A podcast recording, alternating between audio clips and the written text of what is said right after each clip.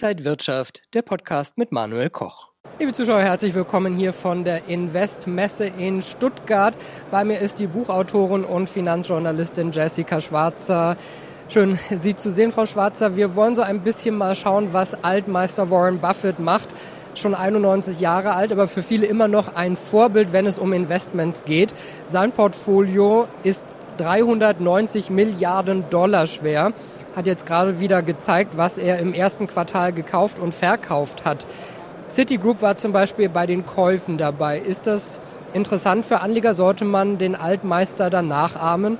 Ja, ist eben wirklich ein legendärer Investor, einer der bekanntesten und auch erfolgreichsten, langfristig wohlgemerkt, der Welt. Er liegt auch nicht immer richtig mit seinen Investments, aber schon sehr, sehr oft. Er ist ja auch steinreich geworden damit.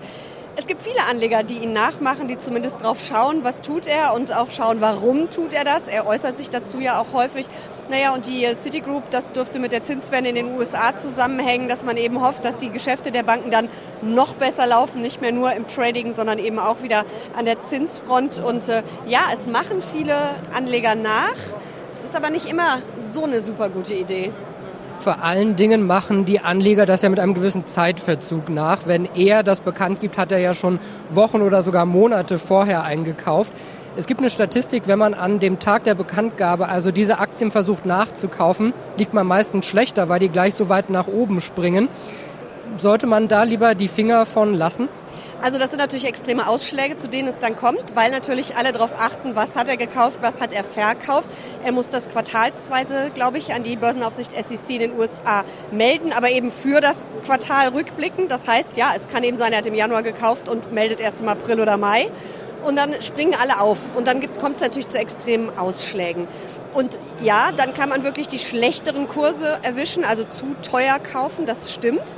Aber Warren Buffett ist ein sehr langfristig agierender Investor. Und wenn ich Warren Buffett nachmache, wenn ich seine Strategie nachmache, der Folge, sollte ich eben auch langfristig denken. Und dann ist es vielleicht gar nicht so schlimm, wenn man ein paar Prozentpunkte beim Einstieg liegen gelassen hat, weil eben ein Warren Buffett ähm, mit einem Anlagehorizont von 10, 20, 30 und mehr Jahren investiert.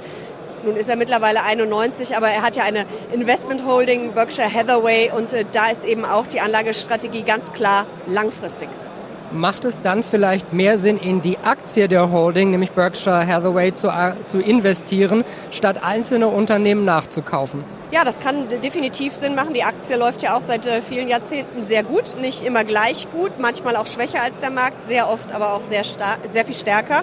Da sind wir wieder beim langfristigen Investieren. Also langfristig geht dieses Investment auf, ging es zumindest in den vergangenen Jahrzehnten.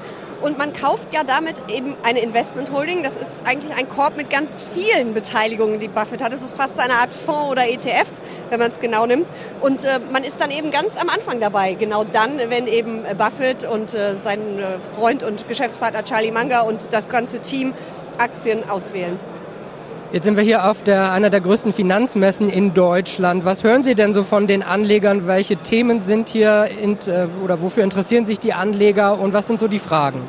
Das ist ganz äh, witzig eigentlich. Früher war das eher so eine Messe, wo, viel, wo es viel um Trading ging. Darum geht es auch heute noch. Es sind aber eher die Älteren, so 50 plus, 60 plus, die sich wirklich für Trading, für Chartanalyse, für diese schnellen, heißen Wetten interessieren. Ähm, Kryptos sind natürlich bei allen ein Thema, aber die Jüngeren, das äh, höre ich an Ständen und das habe ich auch in Gesprächen schon erlebt, äh, die interessieren sich eher für langfristige, breit gestreute Aktienanlage. Da reden wir dann über ETF-Sparpläne, Fondssparpläne und das finde ich super, dass es so ist, ähm, weil das ist wirklich eine sehr sinnvolle Geldanlage für den langfristigen Vermögensaufbau sagt Jessica Schwarzer, Buchautorin und Finanzjournalistin. Vielen Dank für die Einblicke und Ihnen und euch, liebe Zuschauer, danke fürs Interesse, alles Gute und bis zum nächsten Mal. Und wenn euch diese Sendung gefallen hat, dann abonniert gerne den Podcast von Inside Wirtschaft und gebt uns ein Like.